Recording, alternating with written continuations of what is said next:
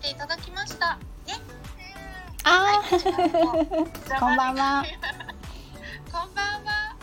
あの先ほどねクラブハウスでお話しさせていただいてたところだったんですけれども、はい。えなおちゃん先生ドッグトレーナーさんということで、えーあのい今回はですねワンちゃんの噛みつきの予防と対策についてお話をお伺いするということで、はい、えーお話お声かけさせいただいててで承諾してくださりありがとうございました。こちらこそ本当にこんな光栄な輪に呼んでいただいて本当に恐れ多いです。ありがとうございます。い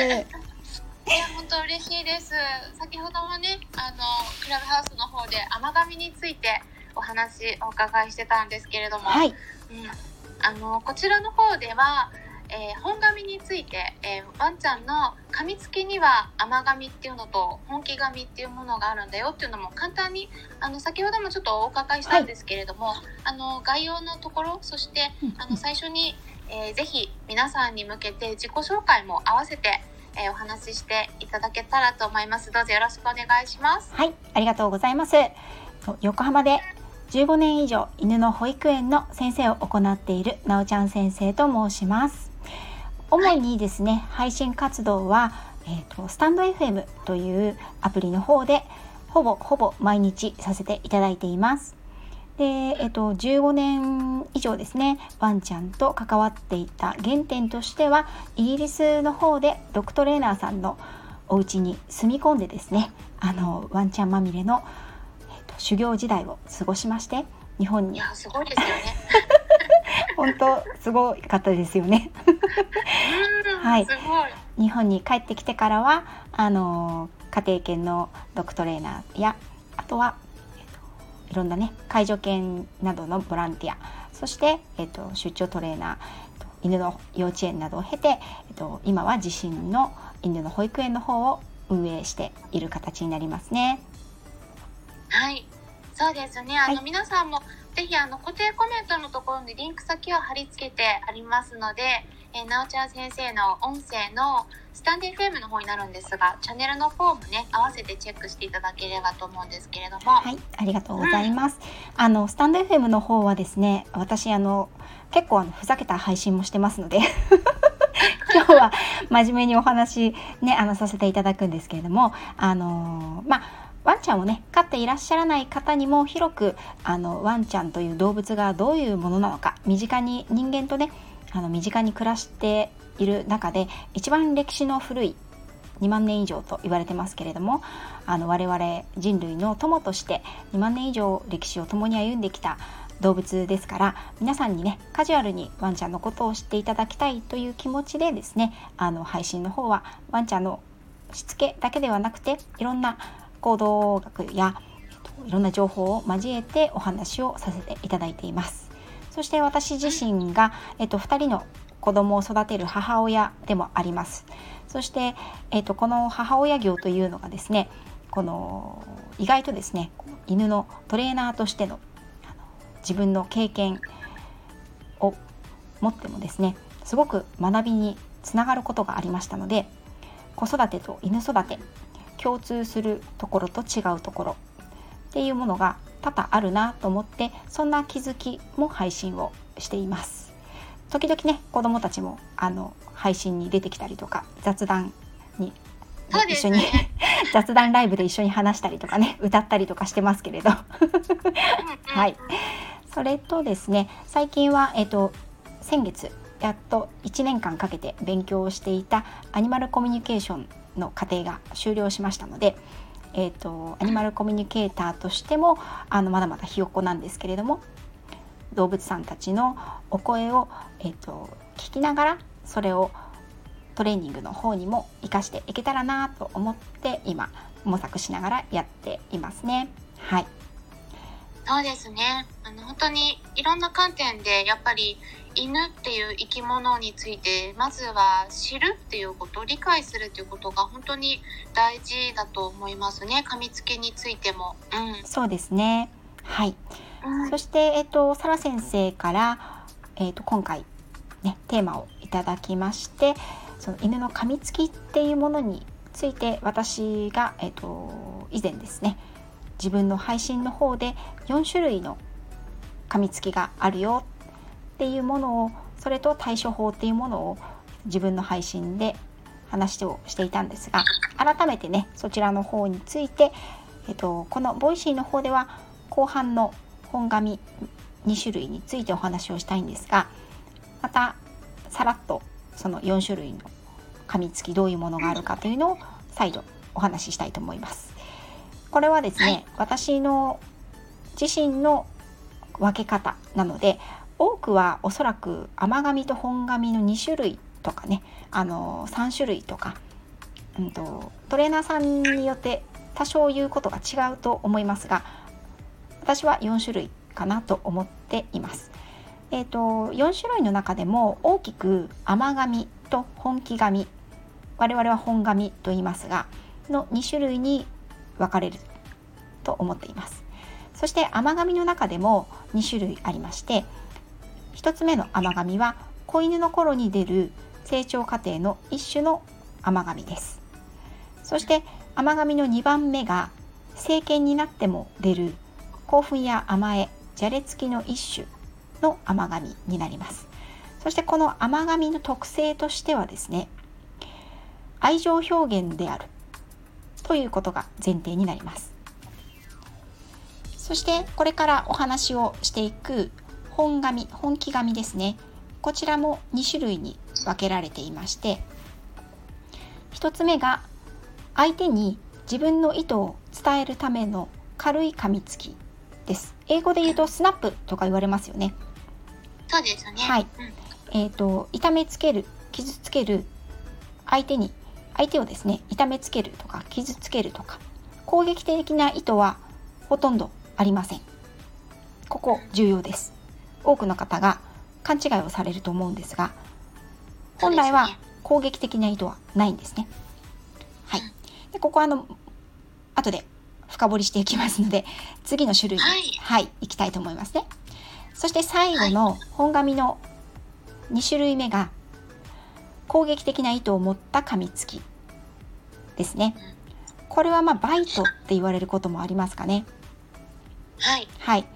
でこの本気の攻撃的な意図を持った噛みつきというものが一番強いものです。で、えーと、この本気紙というのは特性がありまして先ほど甘紙の特性は愛情表現だと申し上げたと思うんですがこの本気紙の2種類にも特性がありましてこれはワンちゃんたちからの犬たちからの意思表示なわけですね。うん、はいそれが攻撃的な意図であれ攻撃的な意図はないにしてもその噛みつき本噛みっていうのは犬からの意思表示です。なのでこの意思が何であるかっていうのを噛まれたっていうことにパニックになるのではなくてですねこのワンちゃんが何を噛むことで飼い主さんに伝えたいのかっていうのをしっかりと理解する必要があるんじゃないかなと私は思っています。いや本当にそこ重要だと私も思いますね。はい。うんうん。あの多くの方がですね愛犬に噛まれるとショックなんですよ。それはショックですよね。あの飼い犬に手を噛まれるっていう表現があるぐらいショックなことなんです。はい、で、先ほどのクラブハウスの方でもお話をさせていただきましたが、はい、犬にとって噛みつくというのはあの本能の一つでありコミュニケーションの手段なんですね。はい、なので全ての犬は大なり小なり噛みつきます。そうですね。はい。サラ先生もね、あのご自身の配信でおっしゃってましたけれど、あのうちの子に限ってっていうのは私は自分の犬にもそう思ってません。うん。うちの子だって噛む可能性はあると思って生きています。12年間育ててます。はい。なんかそれも噛むっていうのは別に攻撃を持ってねあの攻撃されるっていうふうに思ってるわけではないんですよね。うん、そうですね。あのー特に甘噛みの場合は愛情表現ですし本紙の場合も意思表示の結果が噛みつきという表現やめてとかねあのこうしてとかっていうふうに言えないので その結果として噛むっていう方法をとっているだけでそうなんですよね。はい、それからですねここ大切なことなんですが噛むことに関して、はい、犬は倫理的に悪いって思ってませんから、うん、そうなんですよね。そこが人間の倫理観と違うところなんですね。うん、はい。例えばこうあのなんだろう。自分の子供がいきなりある日親に向かって私に向かってね「うるせえババア」とか、ね、言われたようなぐらいのショックを受けるわけですよ。そうですね。あうちの子がこんなこと！っていうおそらく飼い主さんはすごくショックを受けられるんですけどそもそもワンちゃんは表現方法の一つとして歯を使うっていうことがあるということを必ず全ての方に覚えておいていただきたいと思います。あ、直ち先生、もしかしたら私だけかもしれないんですけど、今音がちょっと途切れて。あ、音途切れましたか？ね、はい、じゃあもう一度お話ししますね。すみません。はい。で、すべてのワンちゃんは必ず噛むっていうことは忘れないでください。ね。うん、その可能性があるということを分かってあげるということも私は犬を飼うという責任の一つなんじゃないかなと思ってます。そうですね。はい。そしてこの本紙の、えっと、2つの種類について少しお話をさせていただこうかなと思うんですけどここまで大丈夫でしょうか？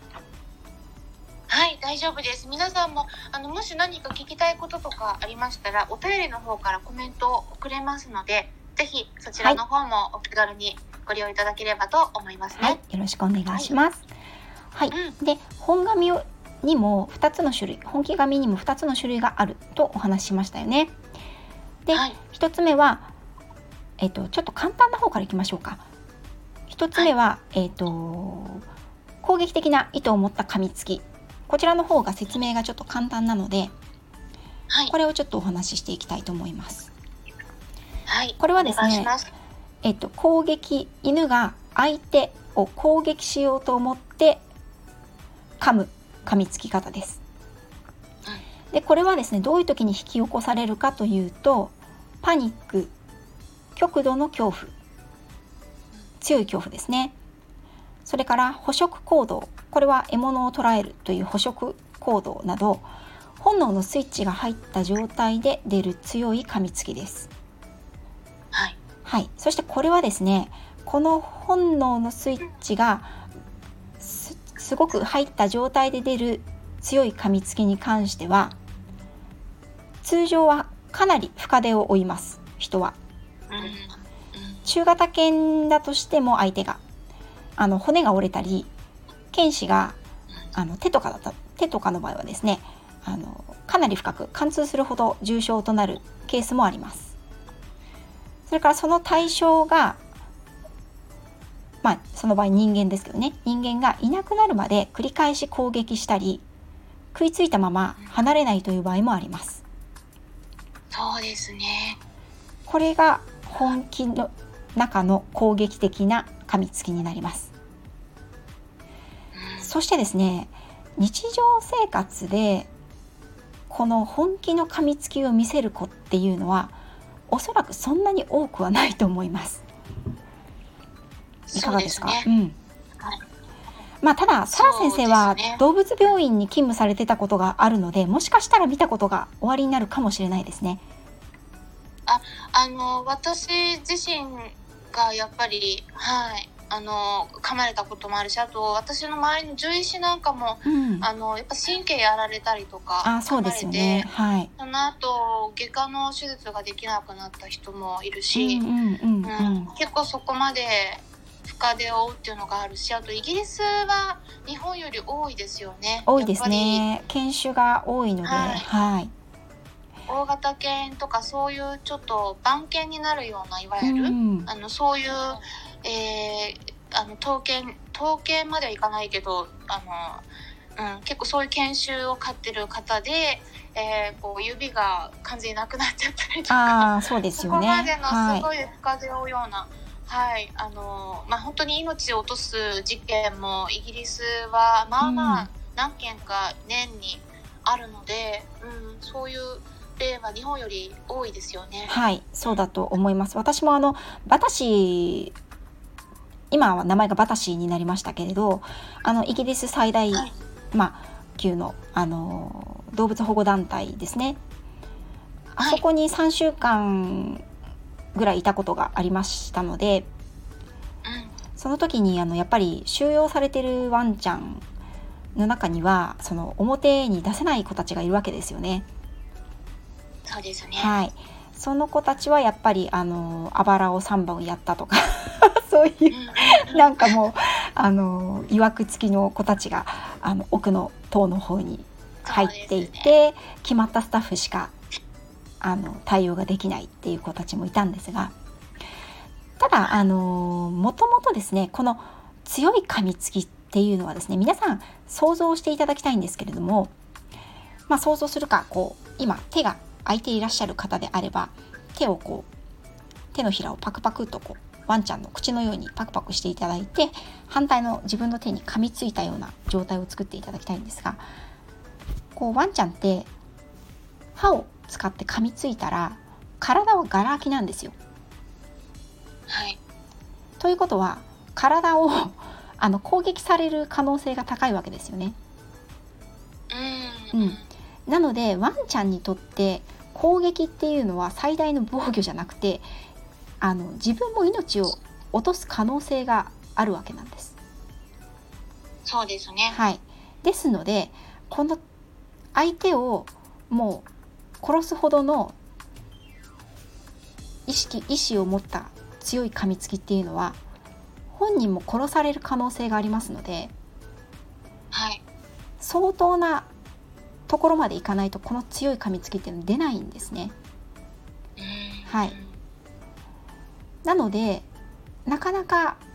問題行動で私もあの噛みつきが問題行動ですっていうケース何件かあるんですけれども過去にも何件もあるんですがここまでの強い噛みつきっていうのはそんなに多くないです過去にの例においても。はい、それとですねこの本気の強い噛みつきっていうのは効か不効か出にくいもともとその犬と狼の違いもありますけれど犬というものは人間と一緒に暮らすように進化してますからはい。出ないように進化してきてるんですね人間相手には。ですが先ほども申し上げた通り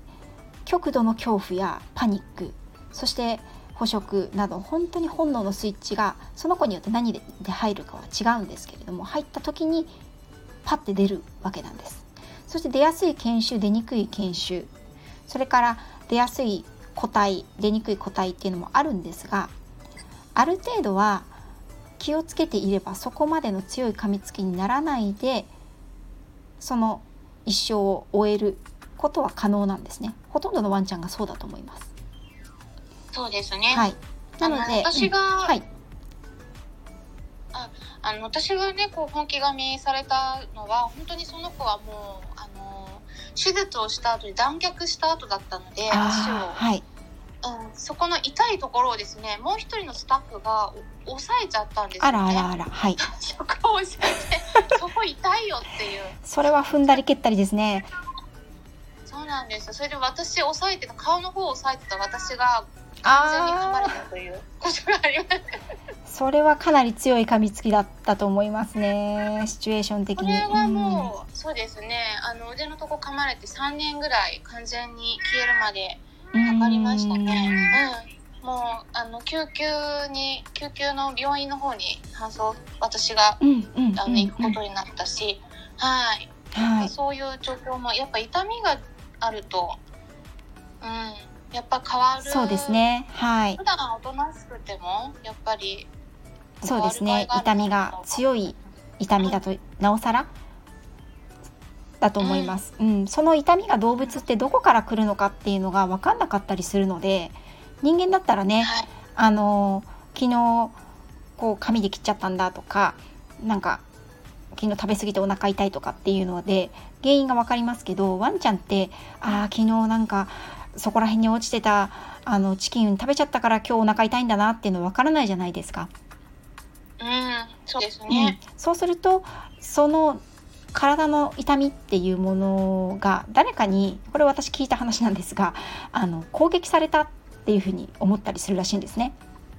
あ、なんかね、あの、も、また再び今音が途切れてしまいました。あ、はい、途切れました？今聞こえてますか？どうだろう、私だけかな？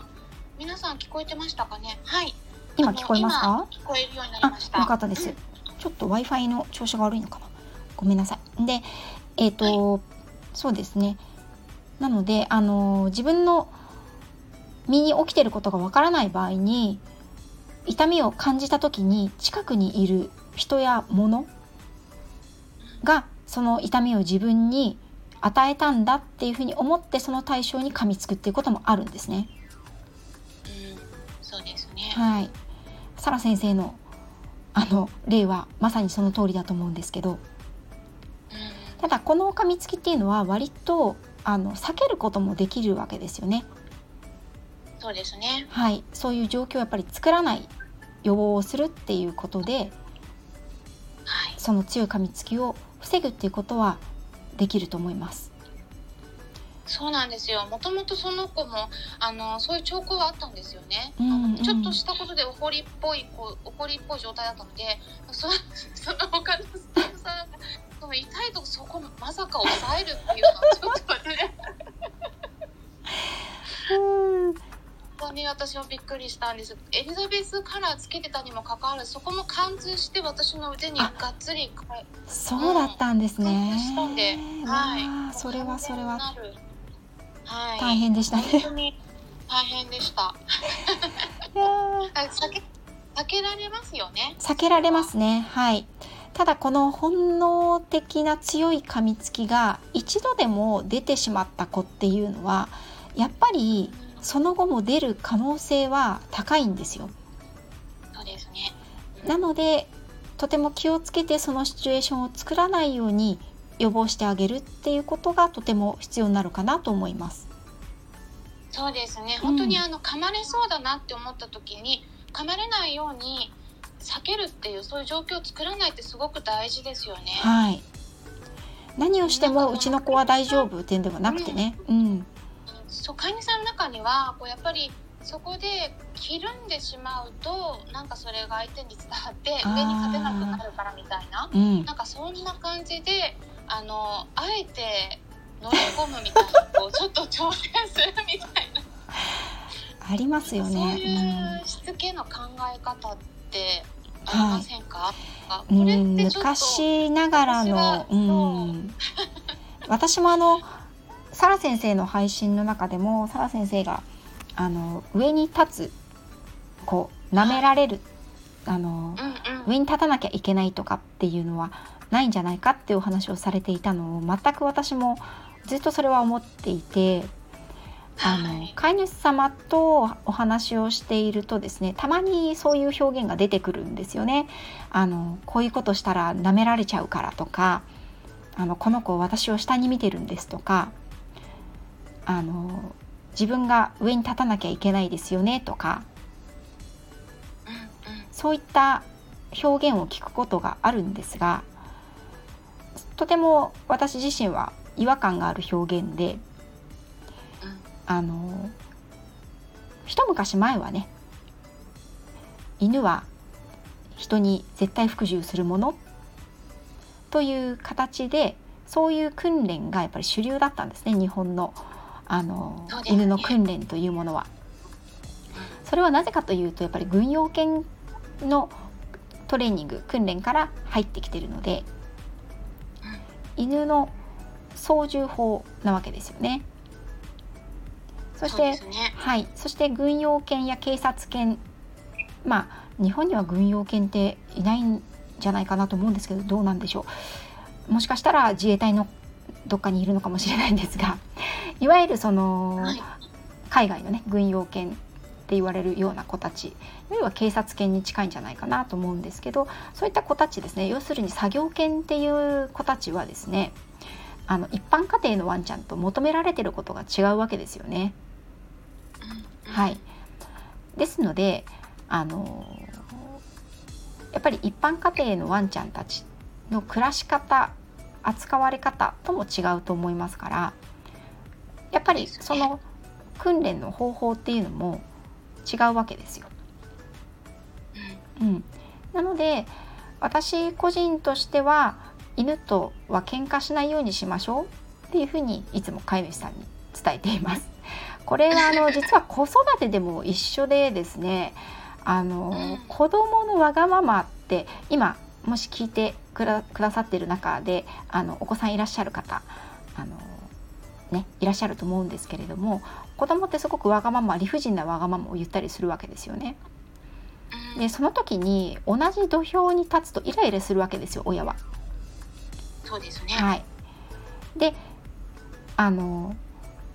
そこで言い争いになったりとか感情的に子供を叱りつけてしまったりとか「もううるさい!」とかね「言うこと聞きなさい!」とかね そういった感じですよね。でもそれっていうのはですねあの相手と同じ土俵に立ってるからイライラしたり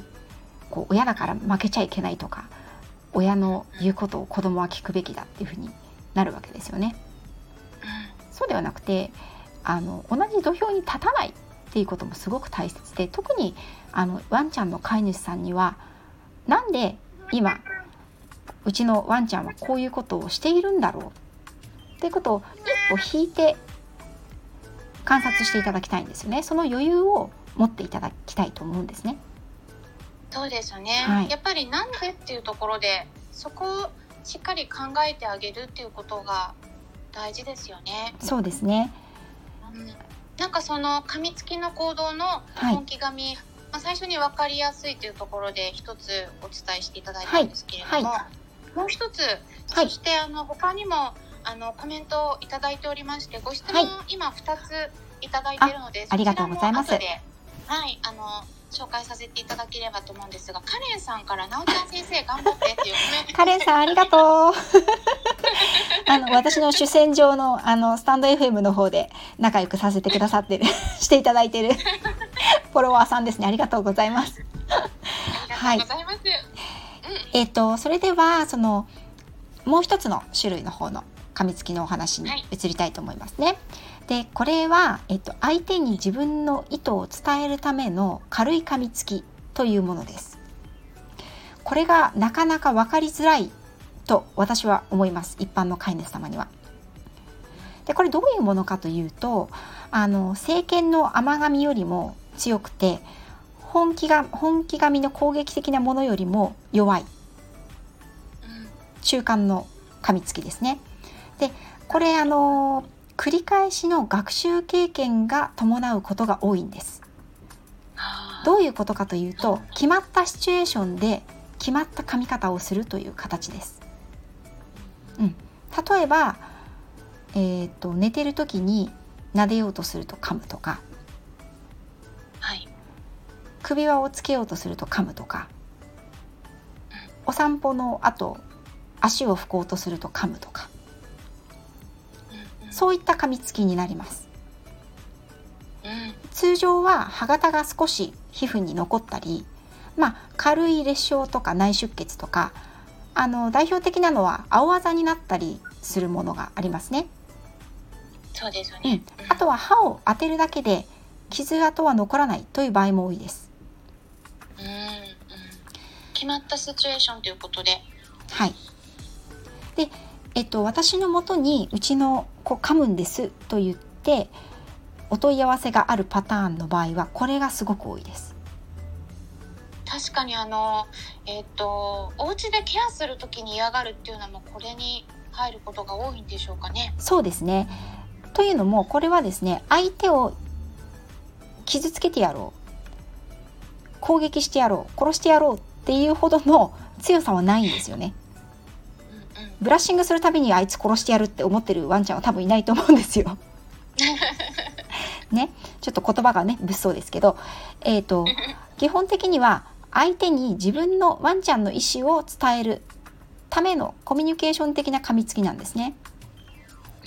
うん、これはですねあのやめて。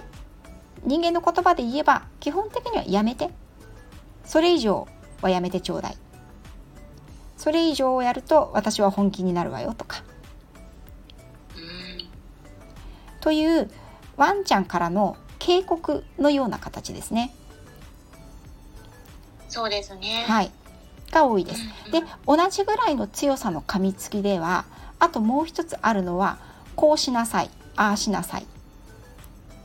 ていう意図を伝えるための噛みつきもあります。はい。これ具体例を挙げますと、えっ、ー、と、例えば、うちは子供がいるんですけど、まあ、うちの犬ではないんですが、まあ、同じぐらいの年齢のうちの子は今3歳と,、えー、と8歳なんですが3歳ぐらいの子子供さんが、あのー、そういう噛まれ方をしてるっていうのを私は聞いたことがあるので事例に出したいと思うんですが、はい、その子供さんがですねあのー、お部屋に入ってこようとする。でワンちゃんは飼い主さんの膝に抱っこされて撫でられていると。そしてお子さんがお部屋に入ってきてお母さんに近づこうとする。そうするとそのワンちゃんがお膝から飛び降りてそのお子さんを噛みに行く。っていうパターンですね。これはあなたは今あっちに行ってなさいっていう噛み方なんですね。自分が何かをされて嫌だから噛むっていうわけじゃないじゃないですかこれは。はい、じゃなくてこっちに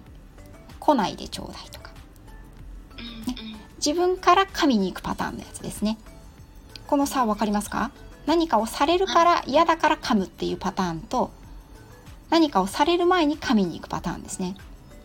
そうですね。自分から先にっていうところ、はい、自分から先にですね。例えば食器なんかもそうですよね。食器をご飯をこうあげる時は喜んで食べるんだけど下げようとすると噛むとかね、うんうん、はい。これもあなた私のお皿に許可なく断りなく触るんじゃないわよ的な。そう、ね,、いうはい、そういう意思を伝えるための噛みつきなんですよ。うんうん、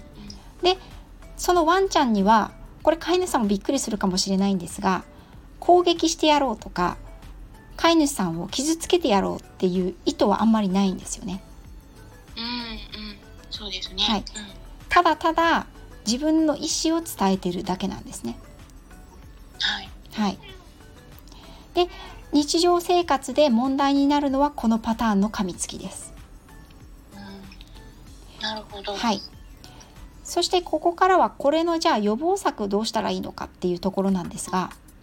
はい、これはですねワンちゃんの意図を持ったこうしてほしいっていう噛みつきなのでこのこうしてほしいっていう噛みつく条件を全部変えちゃうんですね。はい、違う条件を教えてあげるわけです。それであのいろんなやり方があるんですよトレーニングも。ね、噛みつきをやめさせるっていうトレーニングに関しては本当にいろんなトレーナーさん訓練士さんがいろんな違うやり方をされてると思います。なので、ね、はい、私のやり方が全てではないんですが私のやり方は犬と喧嘩しないやり方なんですね。だって噛まれるの嫌じゃないですか。から、はい、同じ土俵に立たない犬も人間の子育てと同じですねってエミューさんそうなんですよ。ねエミューさんは あの私の息子と同じ年の息子が息子さんがいらっしゃるので おそらくよく分かってくださると思うんですけどそう。あの例えばフードボールをですね下げようとした時に噛むっていうワンちゃん。じゃあこれどうするかどう直していくかっていうのがありますよね。で昔の方法だったらこうフードボールを下げようとした時に手を伸ばしてそのフードボールを取ろうとした時に例えば噛んでくるとかうなってくるワンちゃんに対して例えば棒で叩くとかそういうやり方が一般的でした。はい未だに棒じゃないとしても何度も何度もそのシチュエーションを作って練習するっていうことはあると思いますトレーニングの方法として。ありますね。はい YouTube 動画とかでもありますね。はい、それでそのうなったり噛みつこうとした時にあのーすごい強い口調で「いけない!」って怒ったりとか、まあ、物理的に噛みつかせないようにあのするとかねリードをつけておいてとかっていう感じでそのフードボールにもなんかこうそのフードボール私も見たのはあの孫の手みたいなのでこう引くとかねそれでシチュエーションを作って噛みつかなくなるまで繰り返すとかはいそういうやり方もあるあります。なのでそれはあのもうトレーニングの仕方っていうのは好き嫌いですからと相性ですからどれがいいどれが悪いというのは一概には言えないと私は思うんですね。はい。はい、ただ私の方法としてはじゃあまずそもそもそのフードボールを取り上げられるのは何で嫌なの？っていうところからスタートするんですよ。うんフードボールを取り上げられる。もしくはフードボールが床に置いてある時に人が近づいてくるともう嫌っていう感じの子もいますよね。うん。その場合例えば私のやり方まあいろいろあるんですけど一つ一例を挙げてご説明しますとフードボールをまず使いません。ご飯をあげる時に。フードボールって毎日毎食使われるものなのですごくイメージがつきやすいんですよね。うん。はい。なのでそのフードボールじゃなくてなんかこう紙皿とか。そういったものを使います。あのーなんだろうお魚とかが乗ってる発泡スチロールのトレーとかでもいいです別に。うん。あのそういったもの紙でもペラッとしたあのキッチンペーパーとかでもそんなのでも構いません。でそれをだけをまずご飯の時間に何個も置いとくんですね。はい。1個じゃなくて。56個最初置いときます。そしてその例えば 5, 5個だったら5個のフードボールの代わりのお皿の上に5等分にしたご飯を置いていくんですね。そして1個食べ終わったら1個回収するあの他のものを食べてる時に回収するっていう感じのことをやっていきます。で最後のやつはどうするのか。って言ったら最後はご飯をあ5等分じゃないごめんなさい6等分ですね。6等分にして最後6番目に関してはもうあの綺麗な床に直置きしちゃいます。うんそして食べてる時に最後の1個を回収する。なるほど。その、はい。まあお皿が出てくるとなんかちょっと嫌な気分になるっていうこう連想させちゃうから、はい。お皿を使わないでまずお皿を使い。ませんはい。はいうんはい。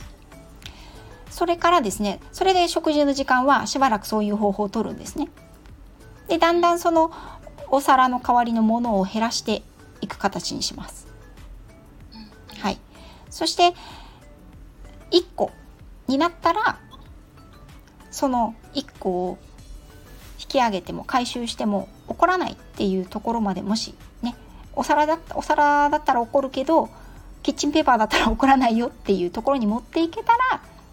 今度はお皿を導入していくっていう形になるんですね。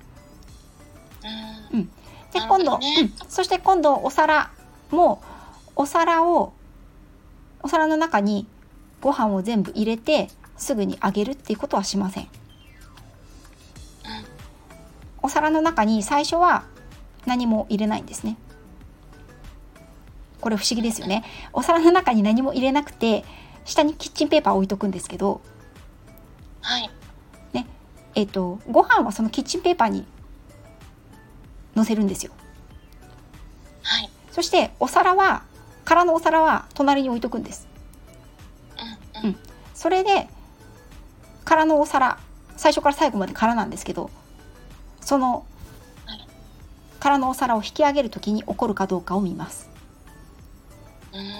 はい要するにその子はそのお皿を引き上げられるっていうことが嫌嫌で噛みついてくるっていう条件をどんどん薄くしていくんですね。はい、それで噛まない噛まない噛まないっていうのをどんどん条件をいろいろ変えてつけていくわけです。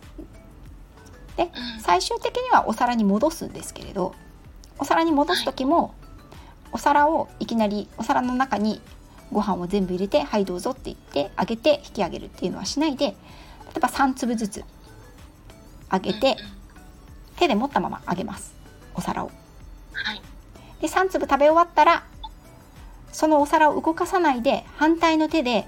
また3粒入れてあげるんですねその中に。それをどんどん繰り返します。うんそうするとその子は食べ終わっても飼い主さんがの手が近づいてきたらまたご飯を入れてもらえるっていうイメージに変わっていくわけですよ。そうですね。はい。うんうんそういった形で人が食べている時もしくは食べ終わった時に近づいてきたらこのフードボールが取り上げられてしまうっていうイメージではなくて逆のイメージを植え付けていくっていうトレーニングをしています。これはまうん。あ一例なんですけどまあいろいろ他にもやり方はあるんですけどね。いやでもすごいですね。あの結構このうんお悩みでこう困ってる方結構いらっしゃると思うので、ぜひぜひ皆さん参考にしていただくといいと思いますね。はい。うん。ただ、そのね。どこのところ部分でスイッチが入るのかとかどの条件がその子は嫌なのかっていうのはその子によって全然違いますので一概にね今言った方法が全てのワンちゃんに当てはまるというわけでもないと思うのですがとにかく肝心なところはその子が何に対してあの自分の意図を飼い主さんに伝えようとしているのかっていうのを飼い主さんが正確に知るというところだと思います。そうですね。はい。い、やなんか本当にすごい貴重なお話お伺いできて、ありよかったです。もうなんか本当に あの時間がですねあと15分16分ぐらいになってしまってるんですけれども、はい、でもあの本当に今回この話聞けただけでも皆さんすごく有料級なお話あーよかったです。ないかなと思います。なあのハードルの高い場に呼んでいただいたので何か有益なことをお伝えできればと思ってあのたくさんの方にもね来ていただいてて。はいありがとうございます。そね。そうですね。はいぜひ。いただいておりまして。でこちら読ませていただきます。と、はい。えーマルコ関西さんからですね、えーはいありがとうございます。入れる時にはい、えーすごい勢いでうなり噛みつきます。仕方なく口輪を使ってあ口輪を使って入れます、うんうん。口輪を使うのは良くないでしょうか？でこの続きがありましてはいですね、えーなおちゃん先生リボンです。あ点字薬の質問は私です。はい。よろしくお願いします。リボンさんありがとうございます。はい、えっとですね、リボンさんのワンちゃんはまたちょっと特殊な感じで、えっとこれは大丈夫かな、あのお伝えして大丈夫だと思うんですけど、目が見えないんですね。なので、あの感覚がちょっと他の子たちとまたちょっと違うと思います。で、えっと、口輪を使うのは良くないでしょうかということなんですが、あの口輪自体に対して嫌なイメージがつかないようにするのであればいいと思います。というのも口輪をすることが展示役をするされるということにイコールでつながってしまうと今度口輪をする時に噛もうとしてしまうんですね。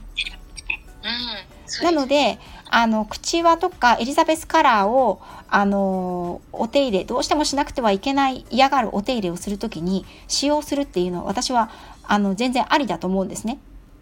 なんですけどそのものを嫌いにさせない努力をしていただくっていうことが大切です。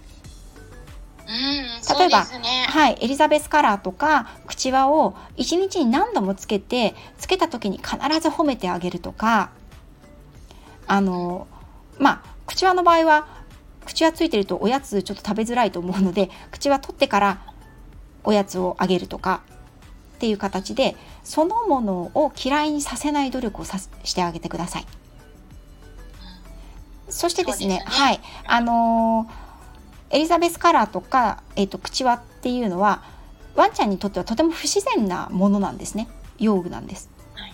不自然なものを体に装着される。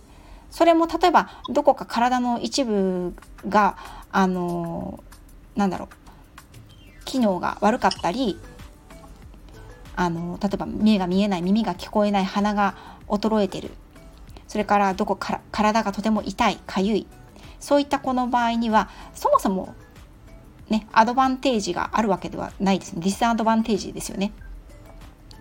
なのであのそこら辺をすごく配慮してあげてほしいんですよね。これは薬なんだからあのやらないと良くならないのよって言ってもワンちゃんにわからないですから、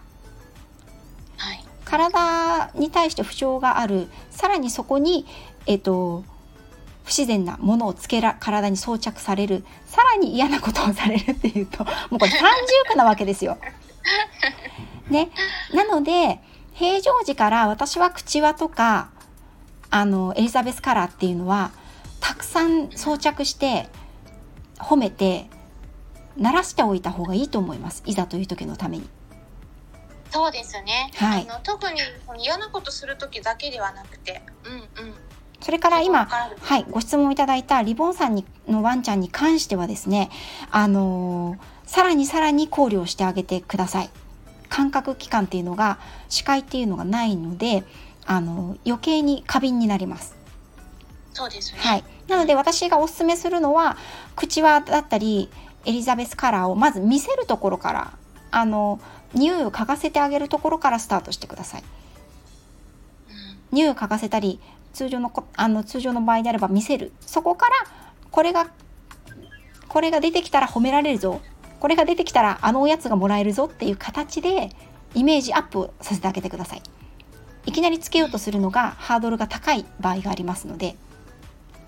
そうですね、はい、日頃から鳴らす。これ口輪に限らずあのハーネスとかリードとかつけるの嫌がる子もいるのでブラッシングもそうですよね、ね、はい。ブラッシングとか、ね、まあ、聴診器とかもそうなんですけどあの爪切りとかそういったものもまずこの道具をあなたの体に近づけるけどいいかなっていうところから スタート。意外とされない方は多いんですけどそこからスタートしてください。そうですね、はい、うん、最初からあの処置する時に始まっちゃうと本当に嫌な体験として結びつけてしまうので、はい。うん。うん、最初はその処置は全くせずにそのそうです。装着するだけで、はい、うん、であの美味しいおやつあげたりとかあの褒めてあげたりとかそうなんですね。はい。重要ですよね。うん。ありがとうございます、はい、そしてですねもう一つご質問ありがとうございました、はい。ありがとうございますえ12キロで3歳の中型保護犬ですがお風呂病院を一切受け付けないのです。どうしたらいいのでしょうかというところで、えー、はい、GU さんからはいありがとうございます、はい、えっと、お風呂病院を一切受け付けないということなんですが、まあ、この受け付けないレベルが一体どの程度のレベルになるかっていうところからスタートすると思うんですけれどもやはりあのイメージアップを図るべきだと思います。まずは。で、えーと、保護犬さんでいらっしゃるということなのでもしかしたらその保護されてお宅にいらっしゃる前に何か嫌な記憶があるのかもしれません。そうですね。はい。さんは。はい。例えばお風呂もお風呂場に行くのから嫌がるのか、お風呂場の中に入るのを嫌がるのか、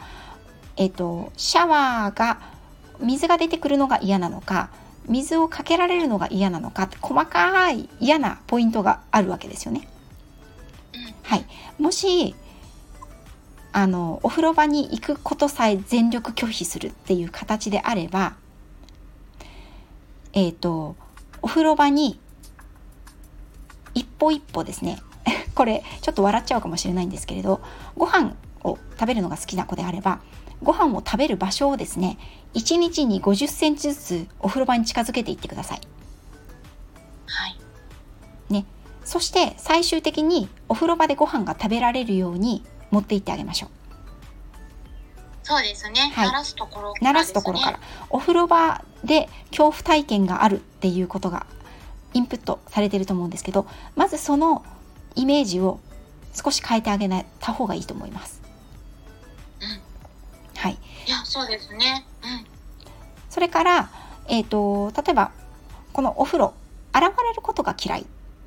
な場合がありますよね。はい、シャワーが嫌いとかシャンプーが嫌いとかドライヤーが嫌いとかいろいろ嫌いなレベルはあると思うんですけど。その場合にはあの無理のない範囲からやっぱりやってあげる。例えば濡れタオルで体を拭くところからスタートするとか小さなお水からあの洗面器に入ったお水を今度お風呂場じゃなくて例えば玄関先で